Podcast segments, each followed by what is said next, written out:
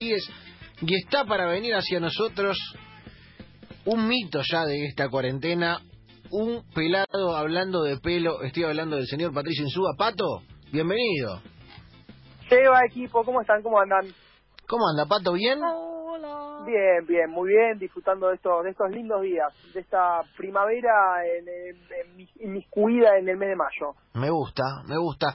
Eh, ¿Estuvo prendido de la fiebre Michael Jordanesca? Sí, estoy, eh, capaz me van a envidiar o capaz no.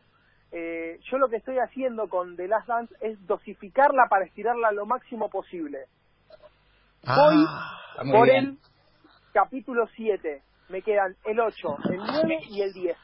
no sé si... eh, a ver, yo lo envidio, pero hasta ahí. Yo no, no sé si puedo, eh, mucho. No sé ustedes, chicos, yo no- a mí me cuesta. ¿eh? A mí, el, después de que vi el séptimo, es como que, bueno, dale, dame el- quiero ver cómo termina todo. O sea, más allá de que ya sé cómo termina, quiero quiero seguir viendo más. Me pasó esto como que en los, los primeros capítulos estaban bien y cuando sabía que se estaba acercando al final me agarró como una... Una manija. ansiedad, claro, que, claro, dame más. Me, me pasó eso porque aparte también el 7 termina como muy difícil, entonces es, es lo que decía Lucas también. Sí, sí, sí. Eh, A mí, ¿Usted, Luqui, lo- los vio así No, sacado? ¿yo? Sí. Sí, no, yo no me aguanto. No, no me aguanto tener media hamburguesa con queso en la heladera, me aguanto. me bien, bien, bien, me gusta. no. Me gusta, me gusta. Me gusta. Picante. Eh, y la, lanza, lanza ni le digo, lanza ni Eso le me digo. quedé el último día. Sí, hasta, hasta las 4 de la mañana. Me quedé y vi los dos. Nunca había visto los dos capítulos de un tirón, salvo cuando los primeros dos. Y el último día dije, ya fue, mañana tengo sueño y ya está, pero no lo voy a ver ahora. tengo que saber qué pasó hace 25 años, que ya lo sé que lo sé, pero igual lo tengo que saber. Así dije. Me encanta, me encanta. Un tipo ansioso. Bien. Eh, Pato, ¿qué nos trajo hoy? Lo que les traje para hoy es vamos a seguir con un pelado hablando de pelo. Eh, nos vamos a vamos a utilizar como referencia a Dennis Rodman y vamos a utilizar un poco algo que es un- una marca registrada de, de la serie del último baile que es las líneas de tiempo. Vieron que juegan mucho con esto de ir y volver en el tiempo. Sí. Va y viene, es un permanente viaje hacia algún No, lugar. y, a- y aparte está muy bueno Sí, porque como que tiene, o sea, el, el punto es que la línea de tiempo va de afuera hacia adentro, de alguna manera. Bien, Claro. yo lo que les voy a hacer, lo que vamos a compartir con, con, con ustedes y con todos los que nos están escuchando, es una línea cronológica, en este caso ordenada, para saber qué pasaba en un mismo momento con Dennis Rodman y su pelo, qué pasaba con Jordan y qué pasaba en el básquetbol argentino. ¿Les parece? Sí, vamos, Pato, vamos. Vamos. A ver, arrancamos. 1989 tenemos un Dennis Rodman sin procesos químicos, al menos en la cabeza, que tiene que ver con ese Dennis Rodman castaño que sale campeón con Detroit, eh, aquellas finales contra los Lakers. En ese mismo 89, si nos acercamos en Jordan, algo que tenemos en la serie, tenemos lo que se ha denominado como The Shot, el tiro, aquel eh, doble impresionante contra, contra los Cleveland. Eh, y en el básquetbol argentino hay un hito también que eh, tendría que estar Diego Morini acá para ayudarnos un poco más, pero bueno, lo tenemos a Javi también. Que es que sale campeón Ferro y ese Ferro tenía como técnico a León Nagnudel. Es el único campeonato de León en la Liga Nacional.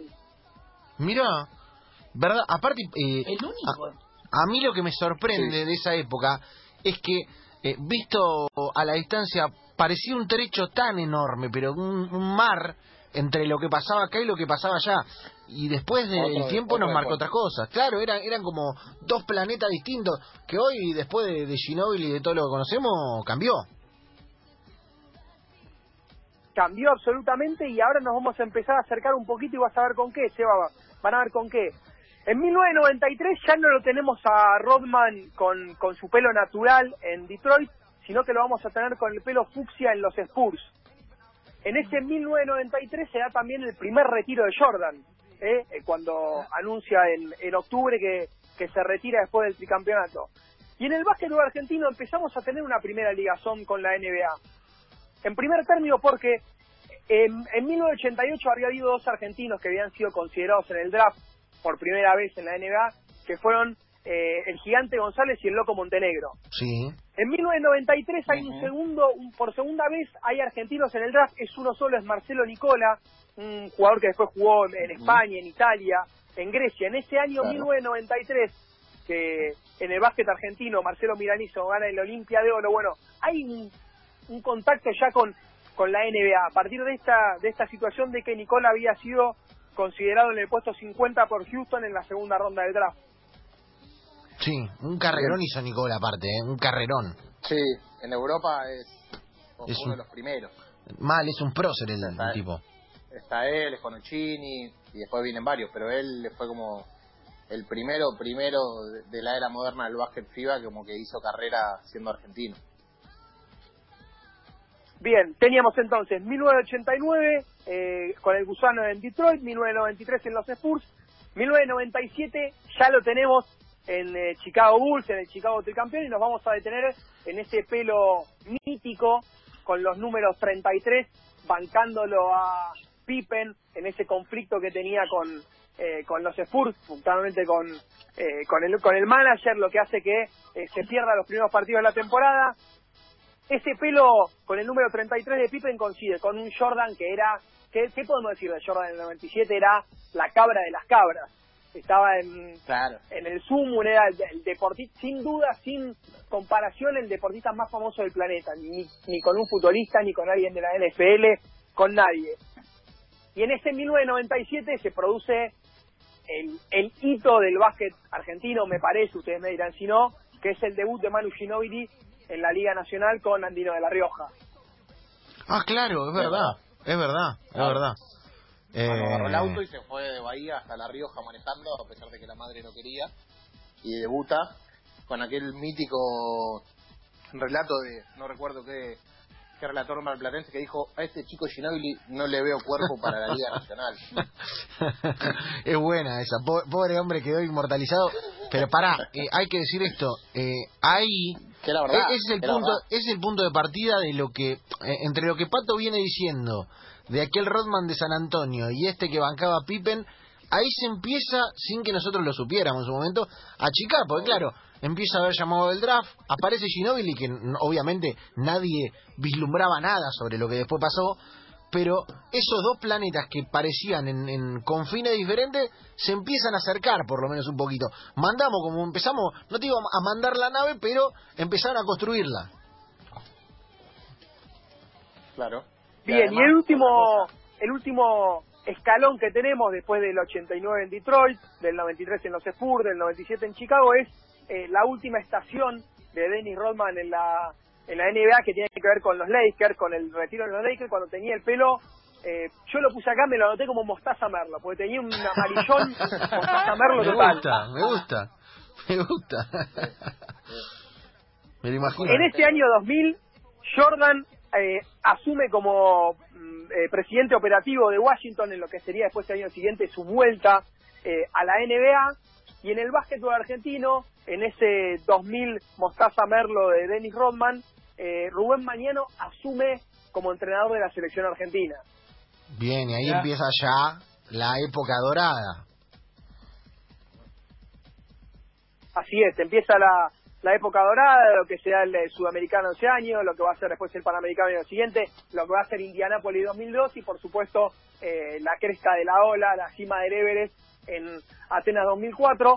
Eh, así que bueno, un poco lo que queríamos repasar a partir del pelo de Rodman era esta línea cronológica de qué fue pasando con el gusano en, en sus cuatro escalas. Eh, dije 2000 retiro en Lakers y me equivoqué, era en Dallas Bien. porque después de ese paso por los Lakers es cuando hace la escalada en, los- en- en Dallas Maverick. Eh, ¿Y qué fue pasando en esos años con Jordan y alguna de las apostillas de lo que ocurría en cada uno de esos años con el básquetbol argentino? Quiero elegir pelos de Rodman. Ya cada uno tiene que elegir un pelo de Rodman ya. Pero ya, Eh, ¿eh? vos sabés que yo tengo la, Sí, sí, yo, sí. yo tenía cuando era chica yo estaba obsesionada con los pelos de, de Dennis Rodman pero cuando se hizo el pelo con el 33 yo no sabía que era un 33 para mí era un leopardo tipo yo decía a- le- y- Sí. claro Yo dije, mirá, se hizo un leopardo en la cabeza. Y para mí quedó toda la... O sea, y lo- te juro que lo descubrí cuando vi el documental. Dije, ah, son números. ¿Qué carajo? Es un Me 33, gustaba no. mucho, me Sí. gustaba mucho cuando se tenía de verde. ¿El verde? Sí. El verde, el verde eh, alias San Antonio. En un momento se cortó el pelo símil eh, Weasley Snipes. Claro. La gente no lo- no sí, se es acuerda. Pero tenía Sí. eh, tipo Weasley Snipes pelado y muy rubio arriba. Era Blade. Claro, era Blade. Claro. Después, después metió, no sé, eh, tipo muchos colores. Muchos Ah, colores. A mí me gustaba uno Pero que era voy tipo... a decir algo Sí. que capaz saben. En esa época, todas las semanas aparecía con un color nuevo. Y, Sí. a ver, más o menos te digo, ¿eh? andaba por ahí. Era como que todo el tiempo estaba cambiando. sí. Debe haber tenido, no sé, 30, 40 peinados. Él tenía el toro en un momento, el toro de El Chicago. toro rojo, claro. En un momento tenía-. Claro, tenía el, el verde y negro con el que terminó el, el 98. Sí. Tenía el Sí. fucsia. A mí me gustó mucho. eh, eh, yo lo seguía mucho en una época que tenía blanco y como manchas negras tipo ovejita. ¿Entendés? Sí, buena. Era como una Sí. pelota de fútbol la cabeza. Ese me encantaba. Sí. Era bueno. Después eh, se hizo tipo bufón, ¿viste la la peluca del payaso? También. Colores. Es verdad. Tuvo ese. Eh, el blanco con ese estu- estuvo en San Antonio. En San Antonio se tenía mucho de platinado. Lo que pienso yo en retrospectiva, ¿no? Y cómo la historia nos hace ver las formas de manera distintas. Y es la cantidad de stories que se perdió ese peluquero, ¿no? Hubiera verdad. metido un buen caso. Sí. Hoy sería hoy sería muy polémico Rodman con con Instagram. Y sí. Yo creo que no hubieran sobrevivido. Yo no creo que no hubieran sido lo que fueron como no creo que lo- como, como equipo no hubieran sobrevivido porque muchas de las cosas pa- o sea, pasaron justamente porque no había redes sociales. Si no no hubieran sobrevivido. ¿Quién Ahora- es más in- quién, qué, qué es más indona- indomable? ¿Dennis Rodman o un jugador de fútbol picante? No, Eh. Rodman. Rodman porque tiene Rodman, excentricidades que un, ti- un tipo que, que le dice a Phil Jackson, che, me tengo que ir a Las Vegas porque me tengo que ir a, a estar con chicas y ver Tigre de Bengala. El chabón se iba, el chabón se iba un día antes de jugar la final a, a pegarle Claro. sillazos a la gente. Claro, estaba con Hulk Eso Hogan. es y genial. nadie- Y nadie, le, o sea, nadie le reclamó nada. Y si, no- y si se dan cuenta, en el, en el entrenamiento posterior, después lo vamos a hablar, eh, Jordan, eh, Rodman va con tipo pijama a entrenar. Usa los Están Elephant. todos, están, están todos de pantalón corto, qué sé yo, y él está como diciendo, me acabo de levantar, no me rompan los huevos, que Sí, sí, de, sí, suerte, sí. de suerte que vine. Sí, Y y, el fue el mejor partido de la final. pará, y en el medio, y en el medio te mete, en el medio te mete película. Te mete la, colu- la colonia con Jean-Claude Van Damme, ¿entendés? Eh, Denny Rodman. Buenísima película de Telefe, de Telefe 100%. Eh, y digo algo más, eh, lo que te demuestra, y esto por ahí lo dejamos un poquito para lo que va a ser el, el debate de, de la segunda hora respecto de los compañeros de Jordan en algún momento, pero hay algo que te demuestra Phil Jackson, Phil Jackson y es que toda esa, viste, que caterva de disciplina, de, de, de- de militarismo, de no, hay que estar a tal hora y no. Bueno, cuando el tipo entendía que, que para hacer funcionar un engranaje lo tenía que dejar, lo dejaba. Pero hasta Jordan lo entendía eso. Sí, Sí. Con, ni- con igual- ningún otro con ningún otro fue tan tan laxo como con Rodman. Claro, claro, sabía que después en la cancha Sabía- sabía le daba que todo. era el único que podía defender abajo el aro, que lo demás era un desastre. Ah, qué difícil, ¿eh? Bueno, eh, elijan un peinado cada uno y cerramos cerramos pato. Ya está, yo voy con el, El verde. el, 30 el 33. Tsunomi Yo 33, voy Lucas el verde. ¿Usted? Yo Knight, el de Willie Knight. Bien, bien, me gusta. Eh, yo voy a ir con el... Yo voy a ir con el... voy a ir con el ovejita. Voy con el ovejita. ¿Usted, Pato? Bien. Yo me quedo con el con el multicolor de Chicago. Bien, bien, bien, me gusta. Eh, bueno, Pato, eh, seguiremos hablando de pelo en futuras columnas. Ya, por supuesto, espero que les haya gustado esta y me quedo acá escuchando este programa especial que me encanta. A nosotros también. Abrazo grande, Pato.